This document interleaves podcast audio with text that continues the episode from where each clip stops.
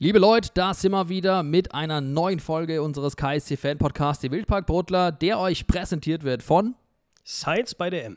Eine Sternstunde im Europapokal. Edgar Schmidt, das ist nicht möglich. Der HSV Schwein in der Bundesliga.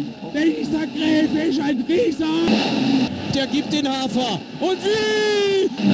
Liebe KSC-Fans, herzlich willkommen zu einer neuen Folge unseres KSC-Fan-Podcasts, die Wildparkbrotler. Liebe Hörerinnen, liebe Hörer, es ist Länderspielpause, aber nichtsdestotrotz nehmen wir uns natürlich die Zeit, wieder über unseren KSC zu sprechen.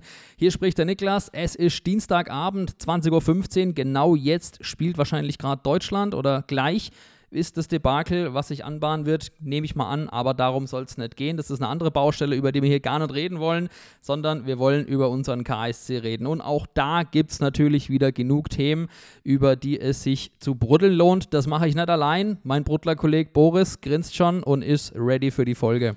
Hallo, ja, äh, es ist wieder an der Zeit und freue mich, dass wir uns hier wieder zusammengewählt haben.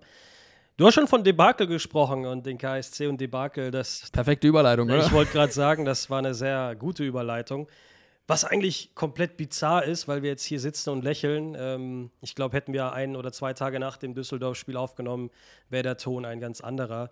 Aber naja, die Euphoriebremse, Niklas, über die müssen wir natürlich auch sprechen.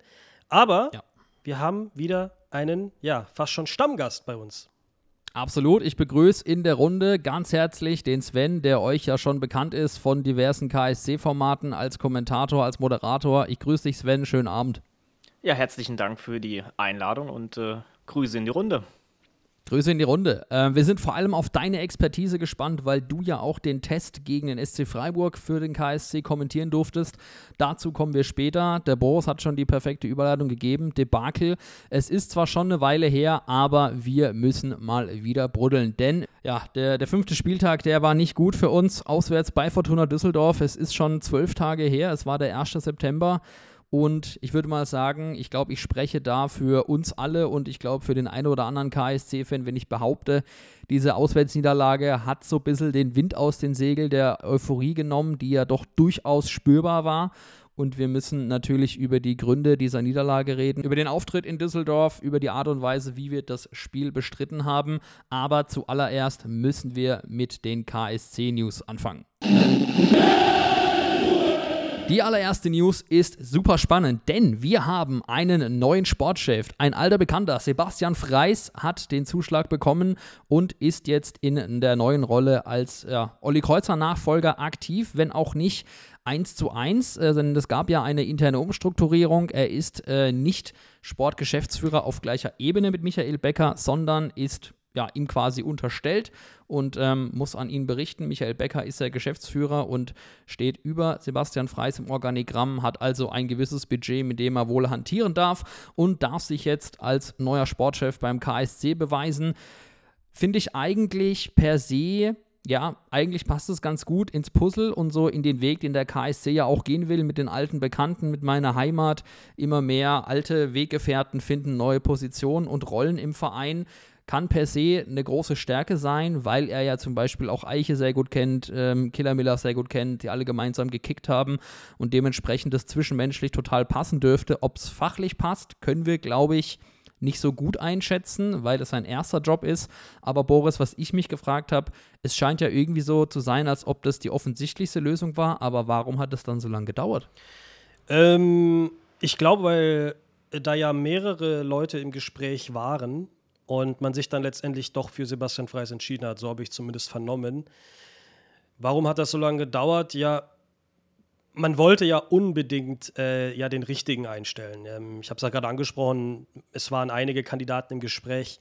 Sebastian Freis natürlich einer, der im Verein schon längere Zeit auch wieder verwurzelt ist, war ja in der Scouting-Abteilung viel unterwegs und auch Teil der Taskforce, die ja auch mitgeholfen hat, eben unseren Kader für diese Saison jetzt ja, zusammenzustellen. Und ich schätze schon, dass ähm, man sich Zeit gelassen hat, um auch einfach mal zu gucken, ob es auch passt.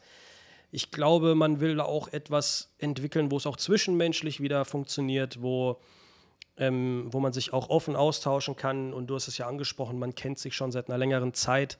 Sebastian Freis, Christian Eichner und wir können sie wieder alle aufzählen, wie wir es fast jede Folge machen. Diese Meine Heimat, äh, dieser Slogan, der ja da schon wieder gut passt. Und mit Sebastian Freis bin ich sehr überrascht gewesen tatsächlich. Ich habe niemals gedacht, dass Sebastian Freis diese Stelle ja bekommt oder übernehmen wird, mhm. einfach weil man sich ja jetzt ein bisschen neu aufstellen will.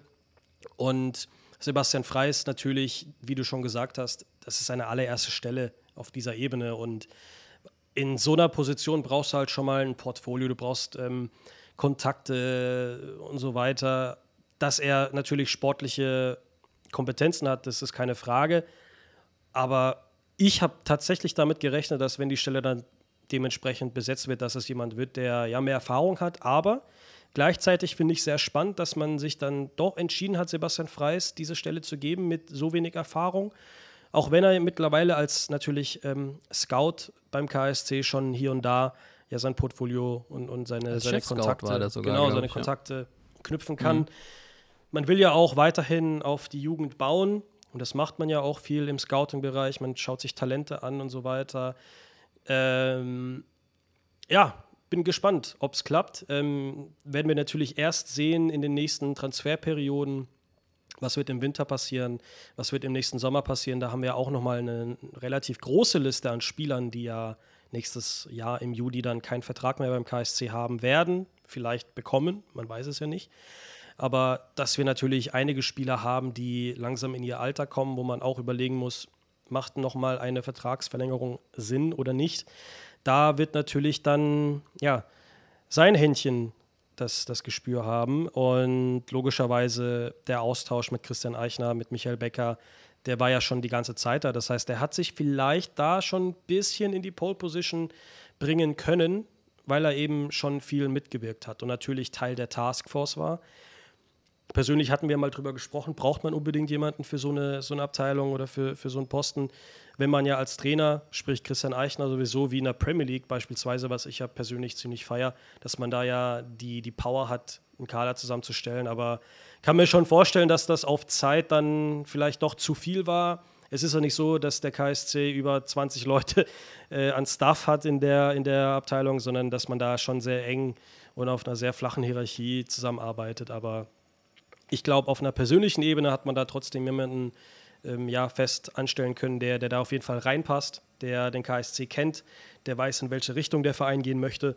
Und ich glaube, in Summe, sind wir schon wieder da, in Summe ist das doch ein, ja, ein sehr, ein sehr spannendes Kapitel für den KSC und für, Sebast für, äh, für Sebastian Freis auch, ja. Glaube ich auch, ja. Ähm, vielleicht kann man auch so ein bisschen was zu seinen Doings sagen, denn, denn da gab es ja auch ein Interview in den BNN, wo er ein bisschen was zu seiner Position gesagt hat. Also ähm, er ist ja Bereichsleiter für den sportlichen Bereich und ähm, er darf sich da wohl innerhalb seines pro Jahr abgestimmten Budgets mit Michael Becker eigenverantwortlich handeln und bis zu einer gewissen Budgetgrenze wohl auch ja, die Dinge durchsetzen.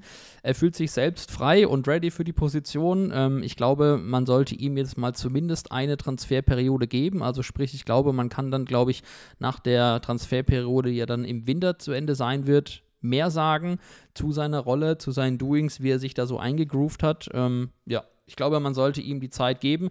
Sven, wie hast du das empfunden, als ähm, Sebastian Freis als neuer Sportchef announced wurde und im gleichen Zuge, ähm, ich glaube, es war kurz danach, Nechat Aygün ja auch als Kaderplaner dann ähm, abverabschiedet wurde? Ja, bei Sebastian Freis hast du ja schon recht. Äh, muss man einfach mal abwarten, was die Transferperioden dann äh, angeht. Ich würde sogar noch einen Schritt weiter gehen und sagen, Winter würde ich mal ausklammern. So Sommer-Transferperiode, das ist dann wirklich so das, wo man mal dann ja die Zäsur äh, machen kann. Ähm, ich finde, es passt einfach zum Weg dass man den Kaderwert maximieren möchte, dass man mit Talenten arbeiten möchte, hat sich in seiner Scouting-Position ja auch, glaube ich, mit äh, jungen Spielern vorrangig beschäftigt. Das passt zum eingeschlagenen Weg. Ähm, und von dem her bin ich da erstmal positiv gestimmt, ähm, dass man da sehr gut äh, in, die, in die Zukunft geht. Und äh, von Neshat Aygün, muss ich ganz ehrlich gestehen, ähm, kann ich nicht wirklich einordnen. Äh, seine Arbeit habe ich recht wenig mitbekommen, deswegen mag ich mir da kein Urteil anmaßen.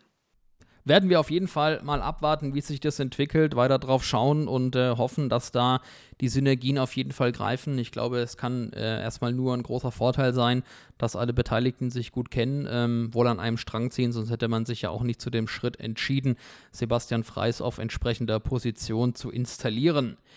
Ich schmeiße es einfach mal in den Raum, ne? weil wir wissen ja natürlich, mit Oliver Kreuzer hat man dann einen entlassen, der ja doch schon viel Geld gekostet hat. Meint ihr vielleicht, dass Sebastian Freis deshalb auch eingestellt wurde, nicht nur natürlich auf der persönlichen Ebene, sondern weil er vielleicht auch ja keinen so hohen Verdienst hätte oder haben würde wie ein, ich sag mal, Sportchef mit viel mehr Erfahrung? Hm, ja, ich glaube, anders, andersrum formuliert ähm, hast du da, glaube ich, safe einen Punkt. Denn ein gestandener Manager, der diverse Erfahrungen oder diverse Kontakte mitbringt, hätte vielleicht nochmal ein anderes, andere Gehaltsvorstellungen aufgerufen. Ob das im Endeffekt äh, ein ausschlaggebender Punkt war, wissen nur die Beteiligten. Ich kann es mir durchaus vorstellen.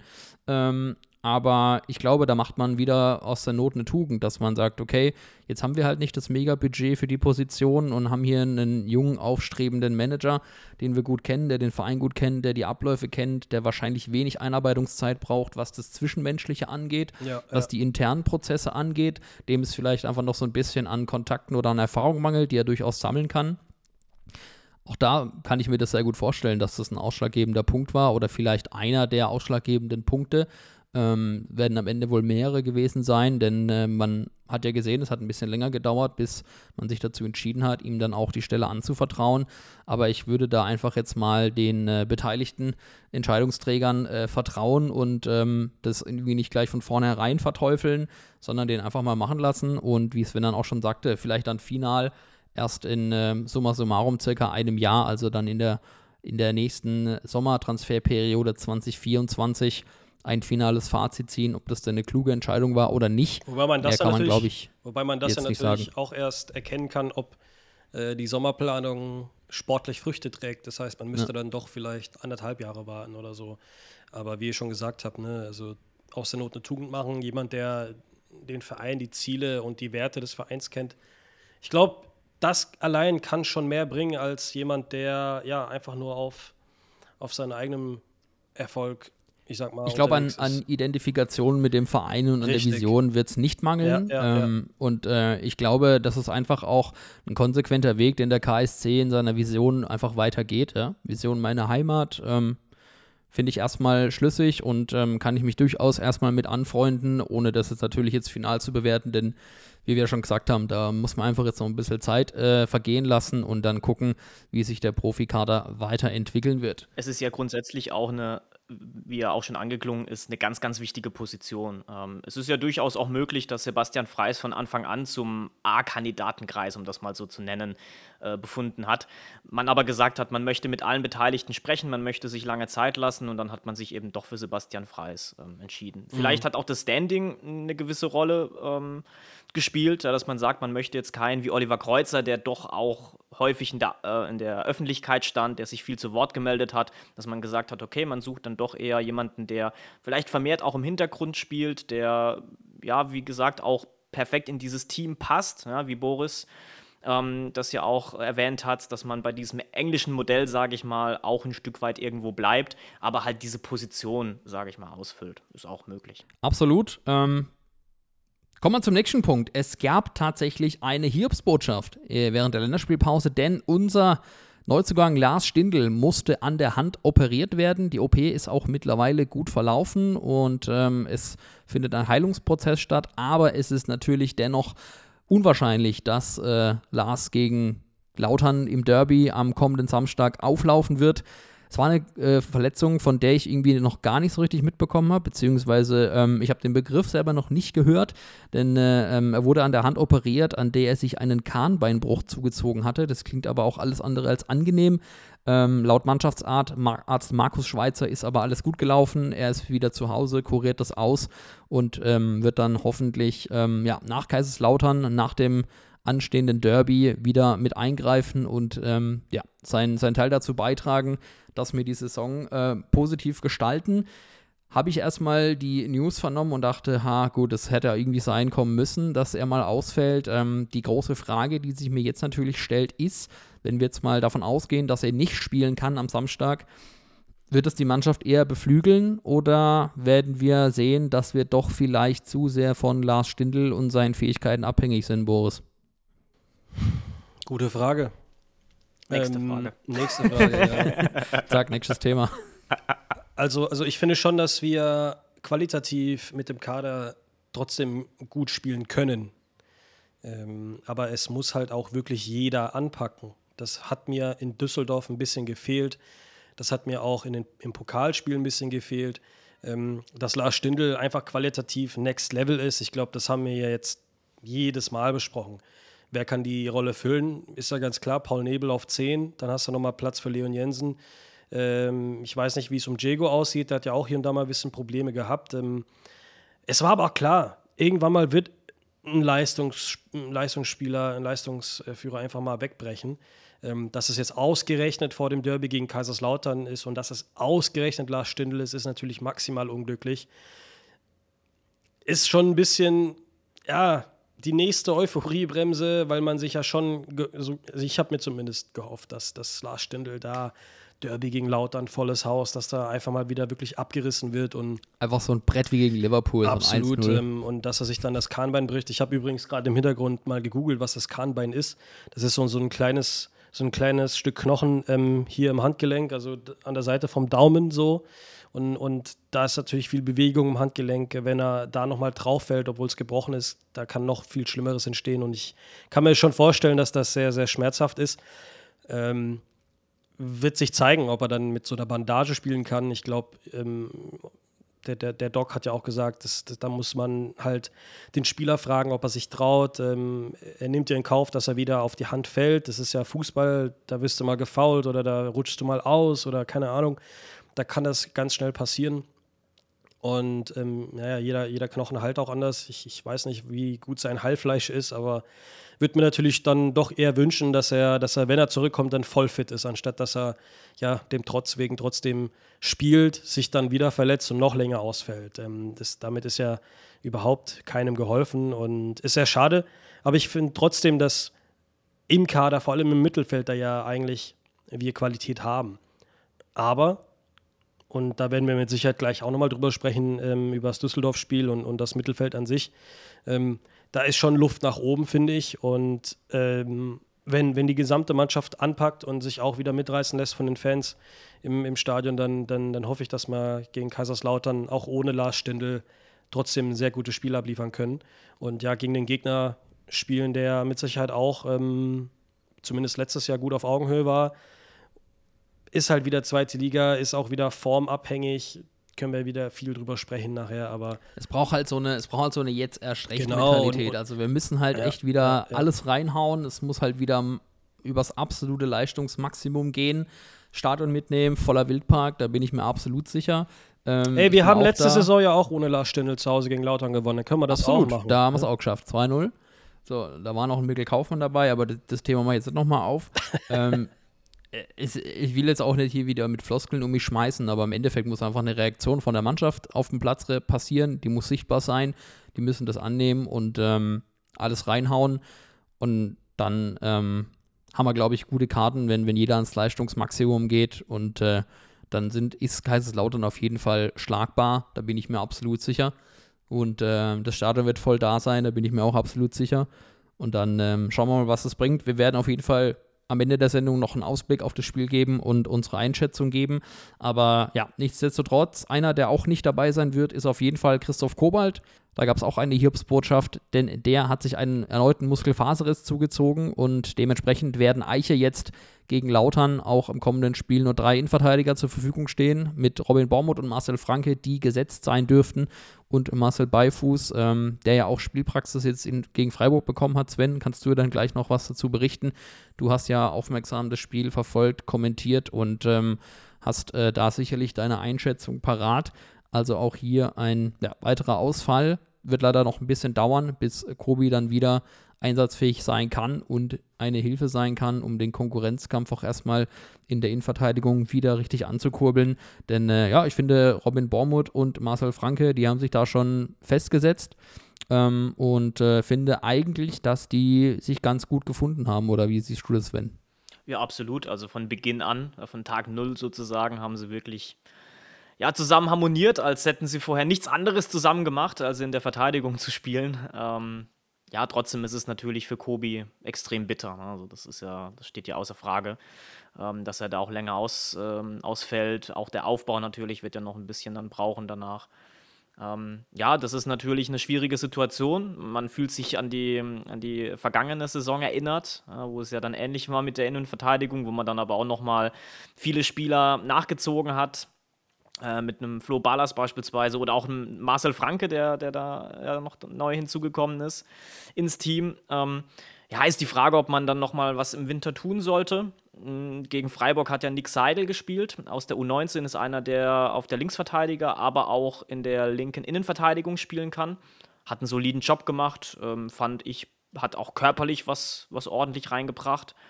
Ähm, also wenn es wirklich nur darum geht, ähm, jemanden im Worst-Case-Szenario dabei zu haben, bin ich immer der Meinung, zieh den Jungen hoch, gib ihm die Möglichkeit, ist eine tolle Chance, ein tolles Sprungbrett. Ähm, und ich glaube, ähm, dass wir da auch den ein oder anderen Jungen, wir sehen das an Öztürk, äh, dabei haben in der Mannschaft, ähm, der dem auch gewachsen ist. Auch sein Debüt gegeben hat letzte, mhm. genau, Spieltag. Ja. ja. Und auch toll äh, gegen Freiburg im Testspiel gespielt hat. Also der hatte ein, zwei richtig geile äh, Aktionen vorne drin. Technisch echt stark.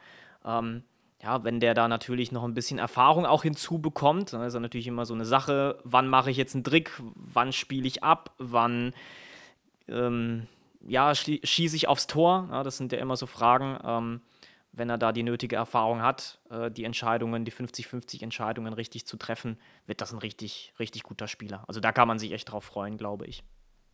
Ja, cool. Ähm, Freue ich mich auf jeden Fall gleich mehr von dir zu hören zur Freiburg-Analyse. Bevor wir jetzt in die äh, Analyse von Fortuna Düsseldorf eintauchen, noch eine weitere KSC-News, die wenig mit Fußball zu tun hat, vielmehr mit Dart. Denn wir können unserer KSC-Dart-Abteilung zum Gewinn des deutschen Supercup gratulieren. Herzlichen Glückwunsch an die äh, Dart-Spielerinnen und Spieler, die den Erfolg gewonnen haben. Und es gab auch einen Neuzugang, aber ich bin ganz ehrlich, im Thema Darts bin ich nicht so drin. Da habt ihr bei dem Vorgespräch mehrfach gesimpelt als ich. Vielleicht könnt ihr da den Darts interessierten Hörerinnen und Hörern auch nochmal einen kurzen Update und einen kurzen Insight geben.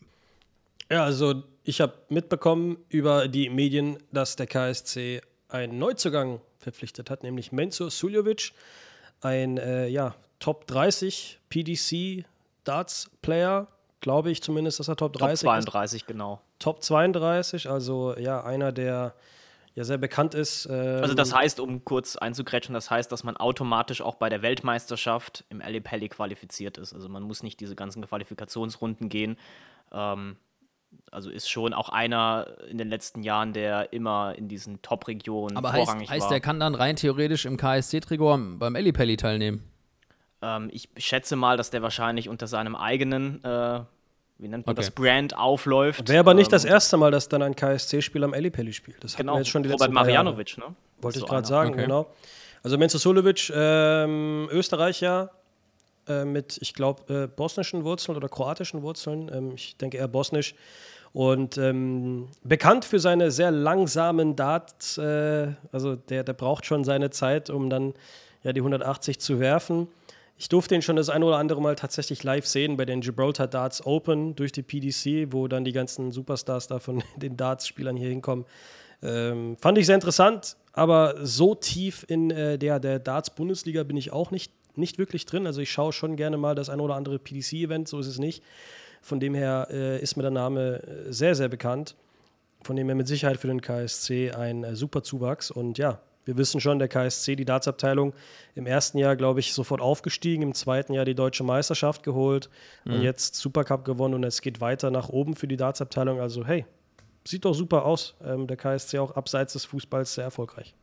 Ja, auch da auf jeden Fall nochmal Glückwunsch von uns. Ähm, Brutlan an äh, die Dartsabteilung, macht weiter so und äh, sammelt äh, die Trophäen, macht den Trophäenschrank voll.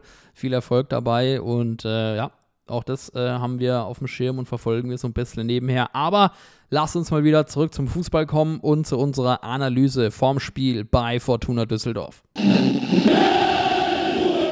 3 zu 1. Niederlage bei Fortuna Düsseldorf. Wir sind alle wieder zurück auf den Boden der Tatsachen. Davor hat es ganz gut ausgesehen und wir haben fast schon gedacht, Mensch, jetzt mit einem geilen Spiel in Düsseldorf da was mitnehmen, dann sind wir oben mit dabei und zack, plumps, so wie es halt ist, die Achterbahn rauf und runter, brauche ich jetzt gar nicht mehr groß anfangen, weiß jeder KSC-Fan Bescheid ja, sind wir da auf den Boden der Tatsachen zurückgekommen, obwohl wir dann tatsächlich, um mal äh, so in den Spielverlauf einzutauchen, doch relativ früh sehr überraschend mit 1 in Führung gehen. Robin Bormuth äh, gewinnt da den Zweikampf, ähm, das Kopfballduell, legt in die Mitte ab und Schleuse kann da in der vierten Spielminute zum 1-0 äh, kommen. War nochmal kurzer Check, ob es abseits ist oder Foul von Robin Bormuth, glaube ich. Da war kurz der VAR im Einsatz. Aber äh, ja, dann gehen wir unverhofft mit 1-0 in Führung. Haben bis dahin, finde ich, ein echt ein gutes Auswärtsspiel gemacht. Beziehungsweise, ich muss sagen, ab der vierten Minute haben wir dann alles vermissen lassen, was darauf hätte schließen können, dass wir da tatsächlich was Zählbares mitnehmen wollen. Und für mich, ja, auch einfach irgendwie kein Kampf und keine Mentalität mehr da war und ich irgendwie die Mannschaft nicht mehr wiedererkannt habe. Sven, du nix Ja, ich glaube, die meisten Fußballtrainer würden dann sagen, da haben wir die Basics vermissen lassen. Die absoluten ching, Grundlagen. ähm, ja, du hast schon richtig gesagt, also es gab ja nochmal eine Möglichkeit durch Heise aus der Distanz, nach einem schön vorgetragenen Angriff eigentlich. Ähm, und danach ging ja gar nichts mehr. Also da haben dann die Latte und Patrick Dreves und hier und da mal ein Bein von einem KSC-Spieler haben da viel, viel Schlimmeres verhindert. Also das hätte auch gut und gerne höher ausgehen können tatsächlich. Robin Bormuth erinnert mich auch an eine Stelle, der direkt nach dem 1-0 da irgendwie auch sehenswert äh, nochmal genau. rettet, kurz, aus kurzer Distanz, also wo, wo Sebi Jung irgendwie unglücklich den Ball verliert. Da habe ich schon gedacht, hei, ja, ja, jetzt, aber, aber sind wir offen ganz ehrlich, wer da unglücklich den Ball verliert, ist auch Jerome Gondorf beim 1-1. Ähm, das, ja. das geht einfach gar ja. nicht. Das ist einfach. Das ist halt ein Fehler, den, meine, den darfst du nein, auf gar er macht es ja, Er macht es ja grundsätzlich richtig, indem er zurückgeht, sich als Anspielstation aus dem Mittelfeld anbietet, aber er ist halt mit dem Rücken mhm. zur gegnerischen Hälfte. Das heißt also, er sieht ja gar nicht, ob er angelaufen wird. Was er halt machen kann, und das ist, glaube ich, die einfachste Option, er kann links rauspassen. Ja, da ist der Spieler vollkommen blank. Kann ihn auch nach rechts rausgeben, da ist ein Düsseldorfer in der Nähe, aber theoretisch kann er das machen. Er nimmt ihn halt an die verpatzt er die Ballannahme. Das ist halt die, die, die, die, die Hauptursache. Den Ball anzunehmen, ja. finde ich halt schwierig, ja, weil du musst ja dann schon sicher sein, dass dann niemand anläuft und äh, Druck aus dich aus, auf dich ausübt. Deswegen die einfachste Variante wäre gewesen, klatschen lassen, links raus. Da hat der KSC-Spieler ganz, ganz viel Platz, ähm, kann den Angriff vortragen. Ähm, dann geht alles gut. So kriegst du das 1-1. Ähm, der Gegner ist, ist, äh, ist weiterhin drauf und dran hat sich belohnt quasi für sein Nachsetzen, wenn man so möchte. Ähm, ja. Und das war dann der Dosenöffner. Also ich habe dann mit diesem Auftreten, muss ich sagen, ich war dann, habe mich direkt darauf eingestellt, ohne jetzt natürlich irgendwie frühzeitig äh, irgendwie den Glauben zu verlieren, aber für mich hat es dann direkt so ausgesehen, von der Körpersprache her, auch wie die uns angelaufen haben, dass wir das Ding halt einfach dann verlieren und dass es jetzt noch Gegentore hageln. Da hat man richtig Glück. Wir hatten einen überragenden Patrick Dreves, der, glaube ich, mindestens zwei Großchancen pariert, wo es dann schon längst 3-1 hätte stehen können. Es gab dann nochmal eine Situation, ähm, Gavoret von den Düsseldorfern sieht in der 35. Minute gelb und ich glaube, der hat dann auch ähm, vor dem 2-1, wenn ich richtig liege, nochmal mit einem Foul an Schleuse nahe der Außenlinie ähm, ja, sich nochmal so im dunkelgelben Bereich bewegt und sich äh, da direkt eigentlich für einen Platzverweis beworben. Ich will jetzt natürlich das Spiel nicht schönreden, das, ich will auch nicht die Leistung damit relativieren. Ähm, wenn er da mit Gelbrot vom Platz fliegt, nimmt das Spiel einen anderen Verlauf, aber so ist es natürlich nicht gekommen, denn äh, die Düsseldorfer gehen mit einem überragenden, mit einem überragenden Tor zum 2-1. Aber auch wieder Zollis. schlecht verteidigt. Also Jung geht ja. da ja gar nicht hin. Ne, also Jollis muss, da, Jollis muss da nur einmal im Außenriss äh, sich die Tür aufmachen, sozusagen. Genau. Jung geht ganz kurz nach innen, dadurch ist die Lücke offen. Traum, also natürlich Traumtor, ganz klar. Aber das musst du besser verteidigen. Und vor allem finde ich in der Entstehung, Safe. weil äh, die Düsseldorfer mehrmals in einer Kontersituation waren, wo wir einfach viel zu lethargisch agiert hatten. Nicht richtig drangegangen sind, einfach lethargisch Körpersprache, ja. du hast es schon angesprochen. Ähm, also das kannst du schon und das musst du streichen wir, das kannst du, das musst du schon in der Entstehung besser verteidigen. einfach dreckiger sein, sich einfach mehr in die Zweikämpfe reinhauen, zu sagen, okay, ich meine, ich habe ja überhaupt kein Problem damit, wenn wir dann sagen, okay, die Strategie ist jetzt halt nun mal ähm, hoch und weit bringt Sicherheit und ähm, die 1-0-Führung einfach mal dreckig nutzen aber dann halt wenigstens, wie du gesagt hast, die Basics halt nicht vermissen lassen, sich in die Zweikämpfe reinhauen und dann sagen, hey, aber die kommen jetzt halt einfach nur noch bis zum 16er und dann gibt es keine Anspielstation mehr und dann ist Feierabend, dann können sie vielleicht maximal aus der zweiten Hälfte vielleicht mal schießen. Ähm, wir haben einen starken Torwart, aber den halt so viel Raum zu geben und so eine Entfaltung zu liefern, also für mich hat es teilweise sich so angefühlt, als ob wir einer weniger wären, weil wir auch gar nicht in den Zweikämpfen drin genau. waren, weil wir einfach alles haben vermissen lassen. Ich habe nicht also ich habe 0,0 den Eindruck gehabt, die wollen da jetzt noch einen Punkt mitnehmen. Und dann war für mich vollkommen klar, okay, jetzt wird mal abgeschossen. Es spielt keine Rolle mehr gefühlt, ob es jetzt 5-1 ausgeht oder 3-1. Also nach dem 2-1 ähm, hatte ich überhaupt gar keine Es fängt halt mehr. schon mit der Einstellung an. Ähm, wer will den Ball? Ja. Wer will gewinnen? Wer, wer will hier was mitnehmen, wie du schon gesagt hast? Wer nimmt sich den Kampf an? Mir hat im, im Spiel einfach vieles gefehlt. Es war alles sehr halbherzig. Diese, dieses Hin- und Hergeplänkel, unendlich viele individuelle Fehler. Man hat gesehen, dass einfach wir gefühlt keine drei Pässe zusammenkriegen konnten. Ähm, sehr wenig Zug nach vorne. Und man hat halt angefangen, auch vorne dann viel zu wechseln, ähm, was jetzt auch nicht wirklich viele Früchte getragen hat. Also mir hat im Grunde genommen so viel gefehlt. Das war fast schon eine Kopie wie bei dem Saarbrücken-Spiel, dass ich mich gefragt habe, hat, man hat kein, keiner Bock, heute mhm. Abend Fußball zu spielen. Saarbrücken Freitagabend. Düsseldorf Freitagabend, ich glaube, Freitagabend steht uns nicht. Ähm, und das eigentlich, nachdem wir ja eigentlich dachten gegen, gegen Braunschweig, wo wir sagen, ey, ja, die Jungs, die waren wieder da, die hatten Bock gehabt, da war, da war sehr viel Dampf nach vorne. Irgendwas stimmt halt da nicht bei dem Spiel, dass, dass die Jungs sich dann mal zusammenreißen und sagen, so, jetzt, jetzt hauen wir mal richtig drauf. Ähm, klar, Düsseldorf, viel Qualität, mit Sicherheit eine Mannschaft, die da oben mitspielen kann, unter den Top 3, Top 5 aber wir haben gegen den. Das ist das. Nein, das ist scheißegal. Wir haben, wir haben gegen HSV, die ja auch da oben mitspielen, äh, ja. ein unglaublich gutes Spiel gemacht. Also.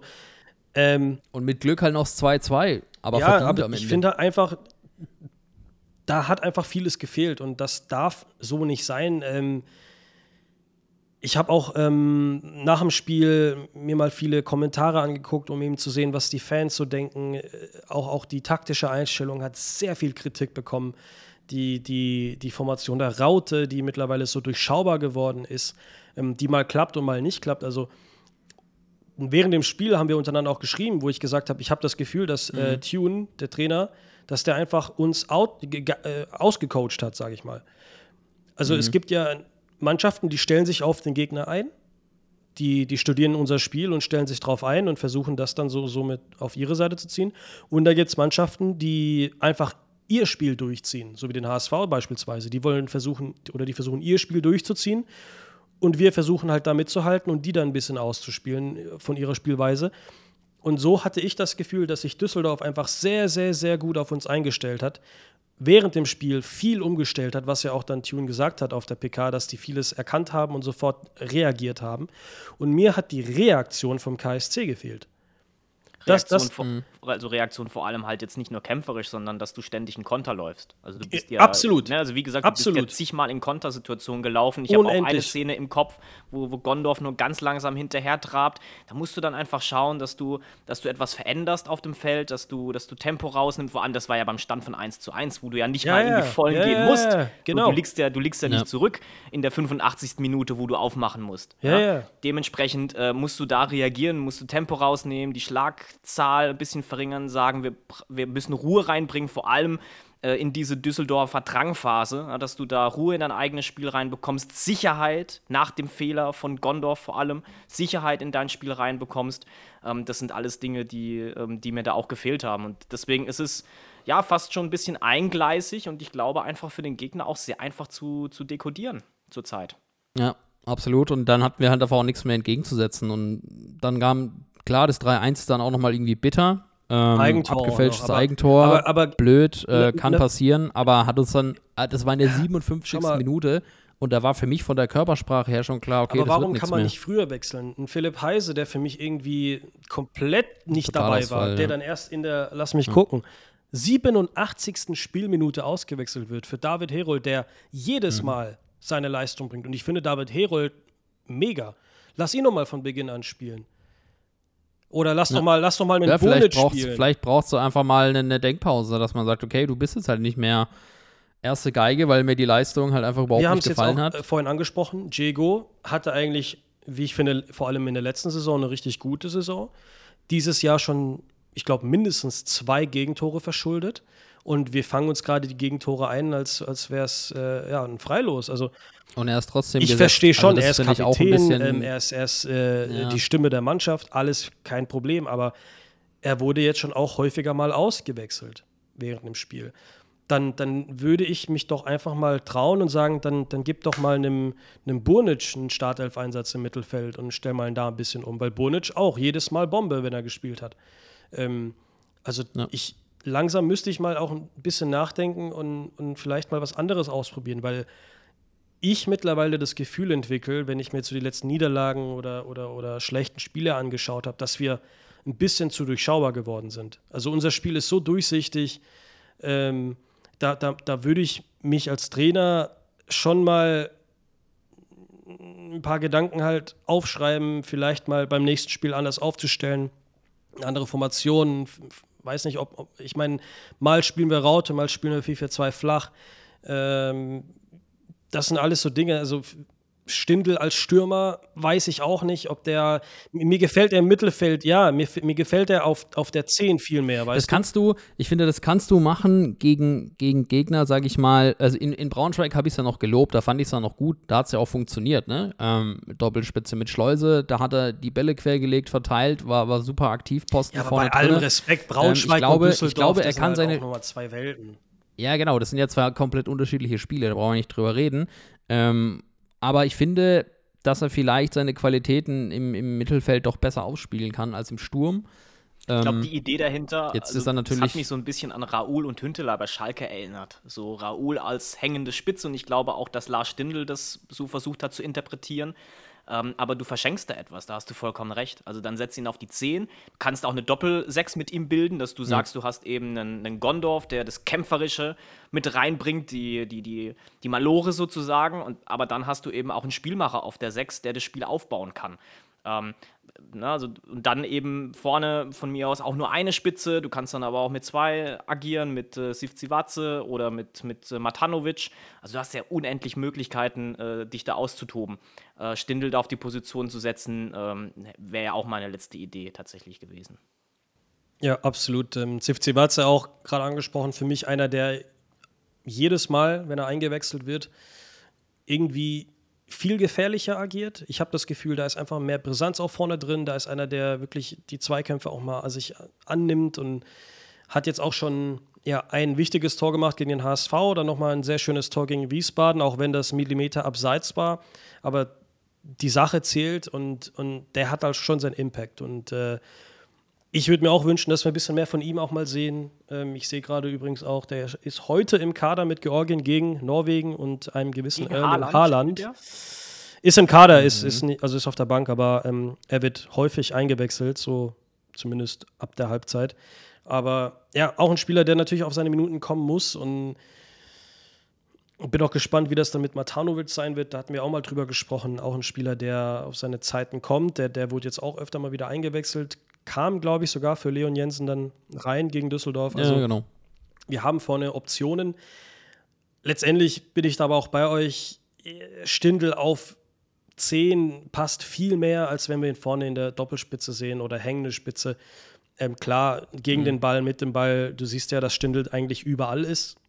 Also es ist jetzt nicht konstant, dass er die hängende Spitze hat, aber ich finde, wenn er die Rolle als 10 annimmt und da den Ballverteiler macht und ähm, die Räume sieht und, und Räume auch aufmacht, auch ein bisschen Wanizek mit reinbringt von, von der linken Seite, der ja immer gefährlich ist. Und ähm, das sind alles so Sachen, wo ich mir halt überlege, guck mal, du hast doch eigentlich so viel Qualität, dann, dann nimm doch das, das meiste raus aus, oder, oder hol das meiste raus und dann kannst du gegen Düsseldorf mal ein richtig geiles Spiel machen.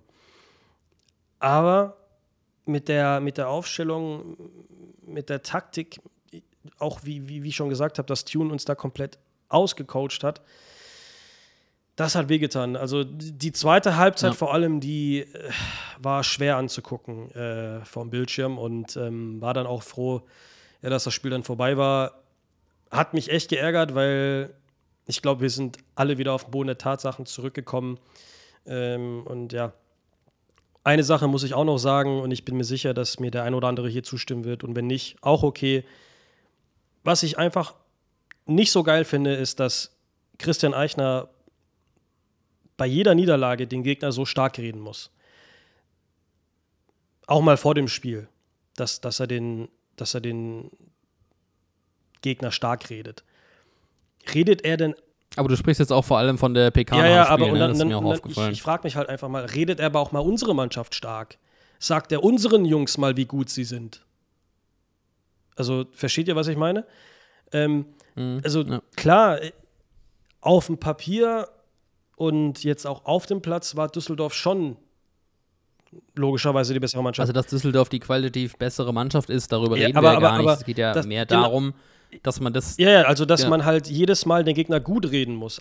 Aber, aber musst Ja. du das jedes Mal machen? Wenn du Das- da ein das- ordentliches Spiel machst und der Gegner gewinnt, dann kannst du sagen, ja, Düsseldorf hat eine ganz andere Qualität. Das ist vollkommen richtig. Aber wenn du, wie gesagt, die Grundtugenden einfach nicht an den Tag legst, Genau, haben wir verloren, weil Düsseldorf so gut war oder weil wir so schlecht waren? Genau, so. dann musst du, eh- dann musst du eher bei dir bleiben. Ja. und dir- Und das ist halt für mich ein Alibi auch. Also für mich ist es ein Alibi, wenn du dich hinstellst und sagst, ja, der Gegner war heute einfach besser. Und da kannst du dich auch verstecken drunter. Das ist sehr, sehr gefährlich. So, du musst klar und offen ansprechen, heute waren wir nicht auf der Höhe. Ja, wir haben 1 zu 0 geführt, wir bringen uns richtig gut in die Pole Position und verlassen dann alles Wir haben vermissen den Punkt nicht gewollt. Ja. Das wäre auch für mich das, die Ende der Geschichte gewesen eigentlich. Und dann musst du den Gegner hier nochmal erwähnen, dass die gut sind, weiß jeder. Und dass Experten, die into die Top 3 reden, hat auch jeder mitbekommen, Ja. glaube ich. Aber finde ich, finde ich auch, ähm, teile ich den Gedanken absolut und bin da auch echt bei dir, Boris, dass ich das da in der Situation auch einfach mindestens komisch fand und mich auch gefragt habe, wieso er das an der Stelle gemacht hat.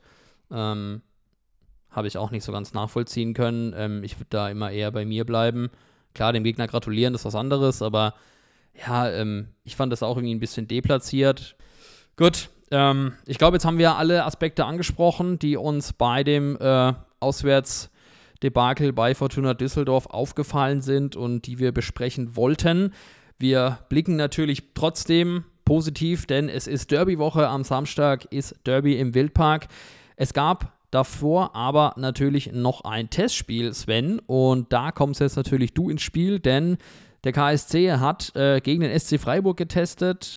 Letzte Woche Donnerstag haben wir ein Testspiel bestritten im Kränke-Stadion. Ähm, war sonnig warm, Die sonnig Sonne hat heiß. gebrezelt, habe ich zu Äh, war- gesagt. Die Sonne hat Also, wer gebrezelt, das Spiel genau. nicht gesehen hat, einige Fans haben sich äh, im Verlaufe des Spiels Die Schals genau auf die den Schals Kopf, auf, gell? den, auf den Kopf Äh, ich gestülpt gesehen. und die sind aus dem Stadion raus und haben sich oben an der Treppe, wo man zum, zum Wildpark hochgeht, haben die sich in den Schatten gesetzt, weil da kannst du ja auch auf Stadion, Ach, auf geil. das Kränke-Stadion runterblicken. Ach, ich dachte, das waren. Leute, die kein Ja. Ticket bekommen haben oder so, weil es war ja relativ voll. Nee, da war, da Ja, ja, war genau. halt Schatten, ne? Weil es gibt ja kein Tribünendach im, im Kränke-Stadion. Ja, okay. Ja, gut. Ähm, es war ein, ein Testspiel, bei dem wahrscheinlich viel ausprobiert wurde. Viele Spieler aus der zweiten Geige, wie ich gesehen habe, durften da ran und ähm, ihre Minuten kriegen, ähm, sowohl bei uns als auch bei den Freiburgern. Obwohl ein gewisser Vincenzo Grifo, der durchaus zum Stammpersonal gehört, dann durch einen sehenswerten Freistoß äh, für den 1-0 Endstand gesorgt hat. Aber bericht doch mal, Sven, wie hat dir der Test gefallen? Was ist dir aufgefallen? Ähm, wie haben wir agiert? Erzähl doch mal von dem Ja, Tag. also gemessen natürlich, wie gesagt, an den Temperaturen ähm, war es, also auch dadurch, dass ja eine Doppeltrainingseinheit am Montag oder zwei Einheiten dann am Montag und am Dienstag stattfanden, ähm, war es schon okay. Ähm, ja, in der ersten Halbzeit offensiv gab es eigentlich wenig Akzente. Matanovic hat es mal aus der Distanz probiert. Ähm, ja, da, also es gab halt sehr viele Spielanteile von Freiburg. ne? Also die haben den Ball und den Gegner über sehr viele Strecken des Spiels laufen lassen. Ähm, finde, die Führung war auch vollkommen in Ordnung. Wenngleich natürlich für Max Weiß ein bisschen schade, weil es aus meiner Sicht ein Torwartfehler war. Er sieht den Ball, hat man aus einer, aus einer guten Perspektive eines Fotografen gesehen, ähm, dass er freie Sicht hatte. Ähm, ja, in der zweiten Halbzeit war es besser. Da finde ich, hätte man sich auch den Ausgleich verdient gehabt. Hatte viele Möglichkeiten, das, das Tor zu erzielen. Ähm, Schleusener, der sich leider da in einem sehenswerten werten, äh, Hackenschuss selber anschießt. Ähm, oder auch äh, Jensen, der den Ball nicht richtig trifft. Ich glaube, mit dem Knie oder mit dem Schienbein hat er den getroffen. äh, nach, einer, nach einer tollen Vorarbeit äh, von Diego. Also da gab es schon die ein oder andere Gelegenheit. Ähm, wir hatten David Herold angesprochen. Der hat, finde ich, eine richtig gute Partie gemacht. Ähm, hat im 4-3-3 dann sogar auf der linken Außenbahn agiert. Finde ich, hat viel Tempo mhm. reingebracht. Ähm, einige nette Bälle von außen. Ähm, Brosinski hat mir gefallen, hat viel gearbeitet, viel geackert, äh, ist immer hinterher gelaufen, hat versucht, jeden Ball zu erobern. Hat ja auch im Defen Hat auf rechts gespielt, ne? Hat zuerst im defensiven Mittelfeld agiert ähm, und ist dann im 4-3-3 mhm. auf die äh, rechte Außenbahn sogar gerückt. Also fand ich auch sehr interessant. Mhm. Ähm, ist vielleicht auch im Mittelfeld dann durchaus mal ein Kandidat, wenn man so seinen Spielertyp dann auch braucht. Ansonsten Beifuß fand ich auch klasse, hat in der ersten Halbzeit die zweite Möglichkeit gehabt, ähm, nach dem besten Angriff in der ersten Halbzeit. Hat mit Robin Bormuth gespielt in der Innenverteidigung. Ne? Äh, genau, ist mit ihm gestartet. Äh, Bormuth dann in der zweiten Halbzeit ausgewechselt. Da kam dann, wie gesagt, Nick Seidel rein aus der U19. Ähm, ja, Beifuß bringt, glaube ich, sehr viel Tempo mit nach vorne mit. Ist einer, der eben sich auch in den Aktionen vorne mit einschaltet. Ähm, auch Tempo hat. Ja, das finde ich auch nicht schlecht. Ähm, da kannst du dann eben auch mal ein bisschen höher stehen, musst nicht unbedingt Angst haben, dass der Gegner dann mit einem einfachen Ball sofort hinter die Kette kommt. Das ist schon mal ganz gut. Also da hat man dann auch einen, ähm, auch einen anderen Typ in der Innenverteidigung. Ähm, ja, also von dem her, zweite Halbzeit hat mir gefallen. Erste Halbzeit, wie gesagt, offensiv weniger. Zwischen Schleusener und Matanovic, ja, das hat noch nicht so wirklich gepasst. Gab einige Missverständnisse. Ähm, Matanovic hing mir auch so ein bisschen in der Luft, hat so die, die Stindelrolle, glaube ich, ausgeführt als hängende Spitze. Ähm, das heißt also, ähm, bei Ballgewinnen ging es ja dann schnell nach vorne. Da waren aber nur Schleusener und Matanovic in der Offensive. Matanovic, so sagen wir jetzt mal, um es plastisch äh, zu beschreiben, äh, am Anstoßpunkt und Schleusener so zehn Meter weiter vorne. Das heißt also, wenn der Ball zur mhm. Schleuse kam, ist halt nicht viel passiert, ja, weil er musste erstmal warten, bis die anderen nachrücken oder selbst ins 1 gegen 1 gehen. Ähm, mhm. Hätte ich eher gedacht, dass Matanovic da die Position tauscht. Also er ist mir eigentlich eher so dieser klassische Neuner-Typ, ja, der vorne im 16er agiert. Als hängende Spitze, da sind wir wieder beim Thema verschenkt. Ähm, und da muss man auch mal schauen, wie sich das dann eben einspielt, auch mit dem Mittelfeld. Ähm, ich denke, man hat da keinen Kaufmann-Typ verpflichtet, sondern eher so ein Hofmann-Typ. Das heißt also bei Standardsituationen, bei einem langen Ball, den mal festzumachen, zu verteilen, ähm, aber das ist kein Stürmer, der mit äh, Schnelligkeit äh, in, die, in, die, Tiefe geht, wie, ähm, wie Kaufmann das gemacht hat in guten, in guten Pressing halt noch beweisen, dass er zusammen. Die gleiche, die gleiche Klebe hat wie Hoffi. ja, also in diesem Distanzschuss hat er das durchaus schon mal angedeutet, dass er, dass er was drauf hat. Muss natürlich noch ein bisschen dran feilen, das ist klar. Aber ja, ich bin mal ja. gespannt. Es wird halt, wie gesagt, es kommt halt darauf an, dass man ihn richtig einsetzt. Und das ist halt gegen Freiburg nicht passiert. Meinst du, Sven, in dem 4-3-3 sehen wir schon mal gefährlicher aus oder anders aus? Würdest du 4-3-3 mal ausprobieren gegen Lautern, äh, wenn du dir jetzt mal das Spiel angeschaut hast gegen Freiburg oder dann doch lieber auf die altbekannte Raute oder 4-4-2 flach, wie man sehr gerne auch mal sagt in einer anderen Variante? Also was anderes auszuprobieren ist sicherlich mh, mm, gut. Ähm, die Frage ist natürlich, wenn wir jetzt beispielsweise mal Herold nehmen, ob du ihn in einem Pflichtspiel auf diese Position setzt. Ja, das war ja ein mhm. Testspiel. Ähm, das ist halt die große Frage, ob du da schon so in das Risiko reingehst. Die Frage ist, gibst du, gibst du Herold diese Position in dem Testspiel, damit er auf die Minuten kommt? Oder gibst du ihm diese Position, damit eben man sich mal anders ausprobiert und guckt, kann das auch funktionieren in einem Pflichtspiel? Ich denke, dass es so ein Mix aus beidem ist, weil ja, wie gesagt, in der zweiten Halbzeit umgestellt wurde, als man ja auch gesehen hat, es geht nichts. Ja, das ist, denke ich, auch ein Fingerzeig darauf, dass man gegen Lautern wenn es wenn mal ne, so eine Phase ist, wo Lautern sich hinten reinstellt, wo man selbst keine Lösungen findet, vielleicht auch in Rückstand gerät, was ich jetzt nicht hoffe, dass man dann eben auch umstellen kann und die Möglichkeit hat, einen Herold auf die linke Außenbahn zu stellen. Deswegen glaube ich, ist das so ein Mittelding. Ähm, mir kommt es ein bisschen zu früh, aber umzustellen ist generell eine Möglichkeit. Ja, du kannst dasselbe, dieselbe Formation wie Lautern annehmen, dann hast du ja eine Manndeckung 1 gegen 1. Ist halt die Frage, ob du das physisch so annehmen kannst muss der Trainer dann am Ende beurteilen. Ähm, kannst aber auch eine andere mm, ja, Grundformation wählen, anderen Spielern die Möglichkeit geben. Die Frage ist halt immer, ne, also die Spielform, so das ist der Punkt. Wenn du Schleusen nach vorne reinstellst, glaube ich, ist es besser, wenn du versuchst, mit flachen Pässen in die Tiefe zu agieren, vielleicht auch mit ein bisschen mehr Schnelligkeit. Hast du einen Matanovic vorne weil er- drin, weil er dann sehr hast du schnell ist, Flanken ja. von außen. So, da bin ich immer ein Verfechter davon, 4-2-3-1, äh, die Außen doppelt besetzen, hinterlaufen, Flanken schlagen und äh, ab die Fahrt. Das ist halt die große Frage und danach kannst du die Grundformation ausrichten. Äh, Spielform hängt für mich immer an Nummer 1. Bin ich echt gespannt. Ähm, wir haben es jetzt schon angesprochen. Größtenteils ideenlos gewesen gegen, Kai äh, gegen, gegen Düsseldorf. Vielleicht mal was Neues machen gegen Kaiserslautern. Auch mal den Gegner überraschen, gleichzeitig mit einem vollen Stadion. Ähm, versuchen da nochmal neue Akzente zu setzen. Das würde ich mir mal wünschen, weil, wie ich schon gesagt habe, so langsam habe ich dieses Gefühl, dass wir einfach viel zu durch, durchschaubar sind, einfach durchsichtig. Ähm, wir werden gelesen wie ein offenes Buch manchmal. Das, das stört schon ein bisschen.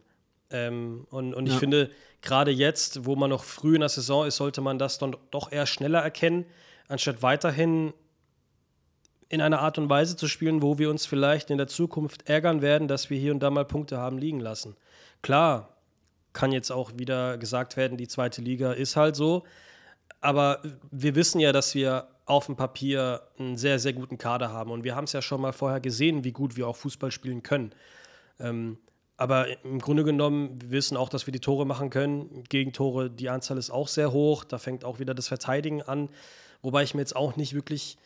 Ich kann jetzt nicht sagen, dass Bommut und Frank in der Innenverteidigung so schlecht sind. Ganz im Gegenteil. Die machen eigentlich eine sehr, sehr gute Figur. Aber ich habe halt das Gefühl, im Mittelfeld haben wir halt dann doch Ja. schon viele Ballverluste oder, oder erlauben uns auch schon viele Ja, Fehler. viele, viele Distanzschuss-Gegentore halt. Ja, äh, wir sind uns, irgendwie ne? äh, Sonntagsschuss FC. Das ist, das ist Ja. jedes Mal kassieren wir so Dinge. Also wir sind so anfällig für Traumtore, das ist schon unheimlich. Ähm, ich hoffe, das hat irgendwann mal ein Ende, weil pff, das, das tut jedes Mal weh, wenn du Fernsehen guckst und siehst, der Gegner äh, schweißt ein Traumding nach dem anderen rein. Ähm, und das fast jedes Wochenende. Das ist schon ja, nervig. Auch wenn wir jetzt ja, gegen Kaiserslautern wieder eine Mannschaft haben, wo wir zu Hause dann doch eher hoffen, unser Spiel durchzuziehen und den Gegner überhaupt erst gar nicht zum Schuss kommen zu lassen. Ähm, und da braucht man halt auch das Publikum. Und ich glaube, vielleicht war es jetzt auch gar nicht mal so schlecht, dass ähm, die Spieler ein bisschen ja, Pause hatten. Äh, Der ein oder andere Spieler war jetzt auch im Urlaub, habe ich gesehen. Ähm, ein paar weitere international unterwegs. Wir müssen natürlich noch über Paul Nebel sprechen, ähm, der U21 Nationalspieler Ja, Debüt, Debüt, genau. ne? Für die U21. Unter anderem auch mit Zusammen mit einem alten Bekannten, Tim Richtig, Breithaupt. ähm, auch da nochmal Glückwunsch äh, von unserer Seite. Tolle, tolle Geschichte. Ähm, um, um, 2-0-Sieg gegen die Ukraine, ne? ja, genau, also sehr, sehr tolle Sache. Sagen wir jedes Mal, dass wir natürlich Nationalspieler bei uns im Kader haben.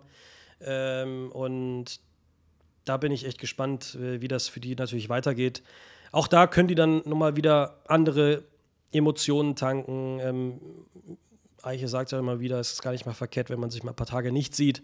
Von dem her hoffe ich mal, dass ähm, alle jetzt mal ein bisschen die Batterien hier und da mal aufladen konnten. Ob es jetzt, jetzt Power ist oder, oder Euphorie für den einen oder anderen Nationalspieler. Bleibt, bleibt ein oder bleibt gespannt, sage ich mal, ähm, was jetzt äh, gegen Kaiserslautern passiert. Ich glaube, Derby, volles Haus, sollte Motivation genug sein letztendlich. Muss Motivation geben. Also, wenn nicht jetzt, wann Ja. dann, Leute? Auf jeden Fall. Also, auf jeden Fall eine sehr schöne Überleitung, Boris. Du hast mir die Brücke schon gebaut. Es wird der sechste Spieltag sein in der zweiten Fußball-Bundesliga. Kommender Samstag, 13 Uhr, Derby, Südwest-Derby, Klassiker, KSC gegen Laudern. Ähm, Sven, wir sind ja beide im Stadion. Ich habe das Vergnügen, mit dir eine Halbzeit fürs Fanradio zu moderieren. Freue ich mich sehr drauf, habe ich Bock. Ja, ich weiß nicht, wie es euch geht, aber ich habe das Gefühl, jetzt ist halt wieder die Zeit, die Pause zu nutzen, sich Gedanken zu machen, ähm, das Scheißspiel in Düsseldorf zu vergessen und halt einfach jetzt alles oder nichts da reinzugehen und einfach eine Reaktion zu zeigen. Und da bin ich jetzt vorsichtig optimistisch und sage, das glaube ich schon, dass die Mannschaft das liefern kann. Die Frage ist halt dann natürlich am Ende wieder, mit welchem Ergebnis gehen wir da raus. Weil, ganz ehrlich, Leute, es ist halt wie es ist. Wenn man das jetzt gewinnt, das Derby, dann ist wieder erstmal alles okay. Wenn wir es nicht gewinnen, ist halt gleich wieder Untergangsstimmung. Also kleiner haben wir es ja meistens nicht im Kosmos. Ja, es ist einfach diese typische Achterbahn. ne? Jetzt gehen wir wieder runter und Genau. jetzt am Wochenende geht es wieder hoch, weil wir gegen Lautern gewinnen. Ähm, Ah, Leute, ich ja. sag's euch. Ich beneide euch, dass ihr dort seid. Ich, ich schaff's leider nicht, aber ich gucke natürlich von zu Hause und äh, ja, freue mich auf die Kulisse. Das wird schon, das wird schon ein Fest und ich glaube schon, dass wir gegen Lautern gewinnen können. Wir haben es letztes Jahr gemacht, wir können es dieses Jahr nochmal machen. Ähm, ich bin mir sicher, die Jungs, die werden heiß sein und äh, die Gegengerade und das Stadion, das wird schon kochen. Das ist immer wieder was anderes, wenn es ein Derby ist, anstatt ja, ein anderer Verein, wo halt nicht so viel Präsenz da ist. Ähm, auch wenn gegen Braunschweig trotzdem die Kulisse gut da war. Es waren ja trotzdem über 20.000 im Stadion. Ja. Von dem her, ähm, ja, die Kulisse, die wird eines der entscheidenden Faktoren sein, warum wir am Wochenende erfolgreich gewinnen werden. Also Boris sagt schon, Heimsieg ist eingetütet. Muss, Sven, muss. Sven, was macht dich optimistisch für den Samstag? Ja, Boris hat es ja gerade gesagt, muss, ne? ähm, Spaß beiseite. Ähm, also es hat ja heute noch keiner was eingezahlt ins äh, Phrasenschwein. Ne? Derbys Ja, wir waren nah dran, gell? Wir waren nah dran. Ich vollende es. Ich netze ihn ein. Äh, Derbys haben ihre eigenen Gesetze. Ähm, dementsprechend ist es ja relativ egal, ob der FCK jetzt mit breiter Brust äh, hierher kommt äh, und wir eher aus einer, aus einer, aus einem kleinen Tief, aus einem Tief, wie man das auch bezeichnen mag.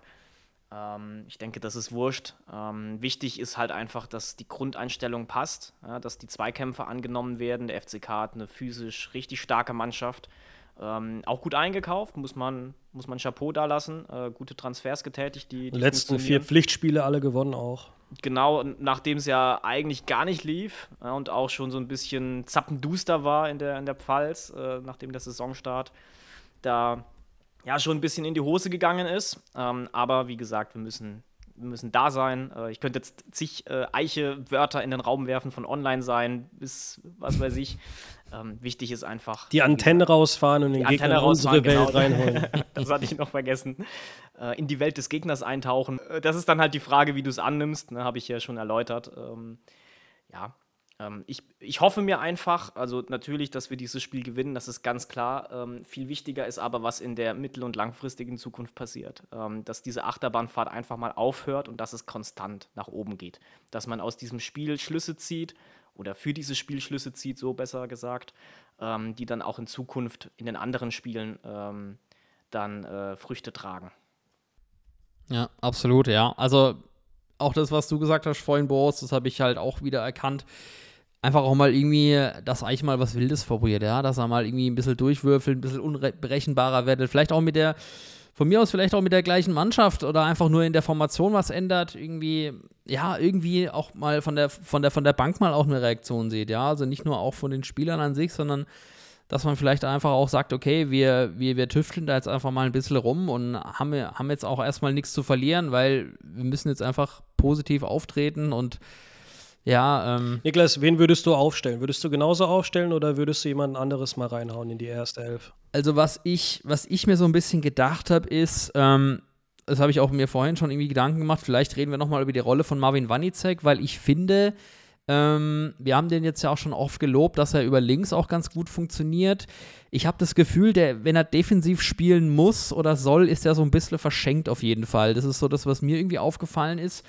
Ähm, Verschenkt ist häufig gefallen heute in der Folge. äh, absolut. Ähm, ich würde vielleicht schauen, ob man, ob man jetzt natürlich, wo Stindl ausfällt, ist die Wahrscheinlichkeit höher, ähm, ob man ihn vielleicht auch wieder auf die 10 stellt und Nebel nach außen bringt. Ähm, wobei Nebel natürlich auch ein guter Bälleverteiler ist, gar keine Frage, aber vielleicht sollte man äh, einen Marvin Wanizek nochmal auf seiner Paradeposition ausprobieren. Die ist ja die 10 als absoluter Motor im Mittelfeld mit seiner intensiven Laufleistung, Passsicherheit und Spielkreativität und auch mal mit seiner Klebe, die er durchaus hat. Vielleicht ist das mal ähm, was, was man ausprobieren kann. Vielleicht mal einen Jago draußen lassen und dafür einen Jensen bringen auf der 6, ähm, der jetzt ja auch wieder fit ist, der auch wieder spielen kann.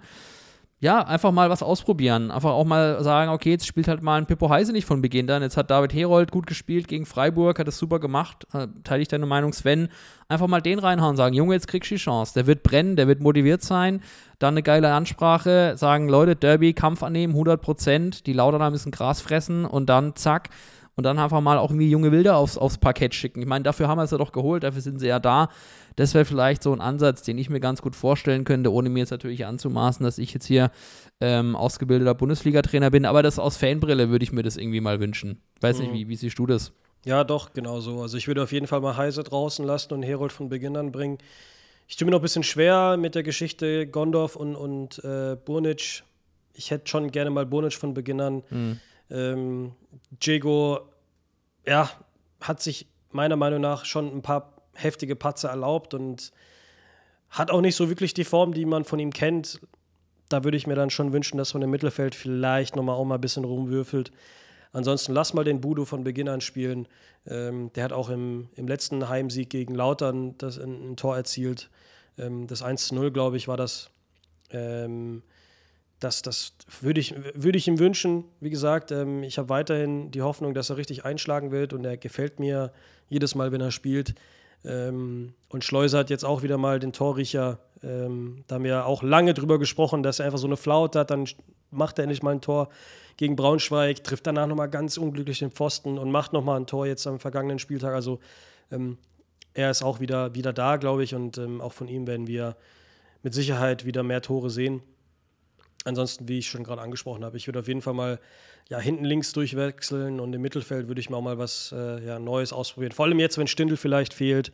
Ähm, ja, das würde ich, mal, würd ich mal angehen. Ja. Wir sind auf jeden Fall gespannt, ähm, was Eiche macht, unser Trainerteam, was sie beschließen, wie wir auftreten. Ähm, ich glaube, dass auf dem Platz eine Reaktion gezeigt werden muss, ist klar. Da gibt es keine zwei Meinungen, in welcher Formation auch immer. Lassen wir uns überraschen. Jetzt müssen wir natürlich hier noch tippen. Vorher lasse ich euch äh, nicht ähm, weiter Deutschland gucken, die überraschenderweise gerade einzeln führen. Mal gucken, wie es ausgeht. Ähm, kaum ist Rudi Völler äh, wieder da, back to year 2000, äh, läuft es wieder beim DFB, aber es Warten ist wir mal drei, ab. Äh, ich ist erst die 13. Minute gegen Japan, hat da wir auch geführt, von daher alles, alles erstmal hier in Ruhe sacken lassen und gucken, wie sich das entwickelt. Ist ja eine ganz andere Baustelle. So, ähm, ja, wir müssen natürlich optimistisch bleiben. Achterbahn ist ja immer noch das Stichwort. Heißt, auf eine Niederlage folgt ein Sieg. Folgerichtig werden wir daheim gegen Kaiserslautern 3-1 gewinnen. Da werde ich mich jetzt festlegen.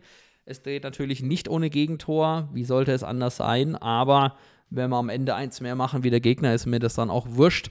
Hauptsache Derby-Sieg, der kann dann auch mal was freisetzen. Das ist der wichtigste Sieg in der Saison, den man einfahren muss. Deswegen, ja, bin ich mittlerweile wieder positiv, hab Bock, bin motiviert. Ich sag 3-1, können die Pfälzer nach Hause fahren ohne Zählbares. Boris, du bist schon am Schmunzle. Ja, Sieg sage ich auch. Auch hier wieder mit Gegentor allerdings ein Tor weniger auf unserer Seite. 2 zu 1 KSC. Ähm, wird ein hitziges Spiel. Ich finde äh, Spiele gegen Lautern sowieso immer auf Messers Schneide und ich glaube, es wird auf unserer Seite dann sein letztendlich. Und wünsche mir einfach, dass da ähm, ja, der Wildpark wieder richtig bebt und ich glaube, davon können wir auf jeden Fall mal ausgehen. 2-1 Heimsieg gegen Lautern. Damit die Welt wenigstens ein, ein bisschen schöner aussieht wieder. Sven, du nix. Ja, Dein Tipp? Die Basics stimmen, wenn man sich den, dem Kampf annimmt und dann das fußballerische Jetzt, jetzt Phrasenschwein. das zweite Mal? Ja, ich muss, muss, muss noch den Hattrick hier erzielen, äh, so kurz vor Toreschluss. Ähm, nein, also wenn die Grundeinstellung stimmt, man sich den Gegebenheiten annimmt, ähm, das Fußballerische, was die Mannschaft kann, äh, auch ausstrahlt, ähm, dann denke ich, wird das ein äußerst cooles Fußballspiel für den neutralen Zuschauer und natürlich auch für den KSC-Zuschauer, weil unsere Blauen mit 3 zu 2 gewinnen. Fünf-Tore-Spektakel sage ich auch nicht nein. Einiges geboten, viel los im Wildpark. Ich freue mich drauf. Alle raus mit euch. Äh, Wildpark voll machen, Mannschaft supporten. Mehr braucht man nicht sagen an der Stelle. Hat mich gefreut. Boris, Sven, für eure Zeit heute Abend. Vielen, vielen Dank auch Gerne, gerne, immer, immer wieder. Du bist herzlich willkommen. Ähm, vielen Dank für deine Expertise und für deine Berichte vom Testspiel. Vielen Dank an alle Hörerinnen und Hörer fürs Zuhören, Liken, äh, Anteilnahme, Feedback an uns, äh, wie immer per DM, Instagram, äh, Twitter, Facebook, wo auch immer. Wir freuen uns über jeden äh, Feedback auf YouTube auch gerne dalassen, äh, ein Follow-up dalassen, ein Like dalassen, ein Abonnement. Wie auch immer, welcher Kanal euch am besten gefällt wir freuen uns aufs Spiel. Haltet die Ohren steif, bleibt gesund. Bis bald im Wildpark. Ade, ciao. Genau. Ciao, ciao. Tschüss. Diese Folge wurde euch präsentiert von Science by DM.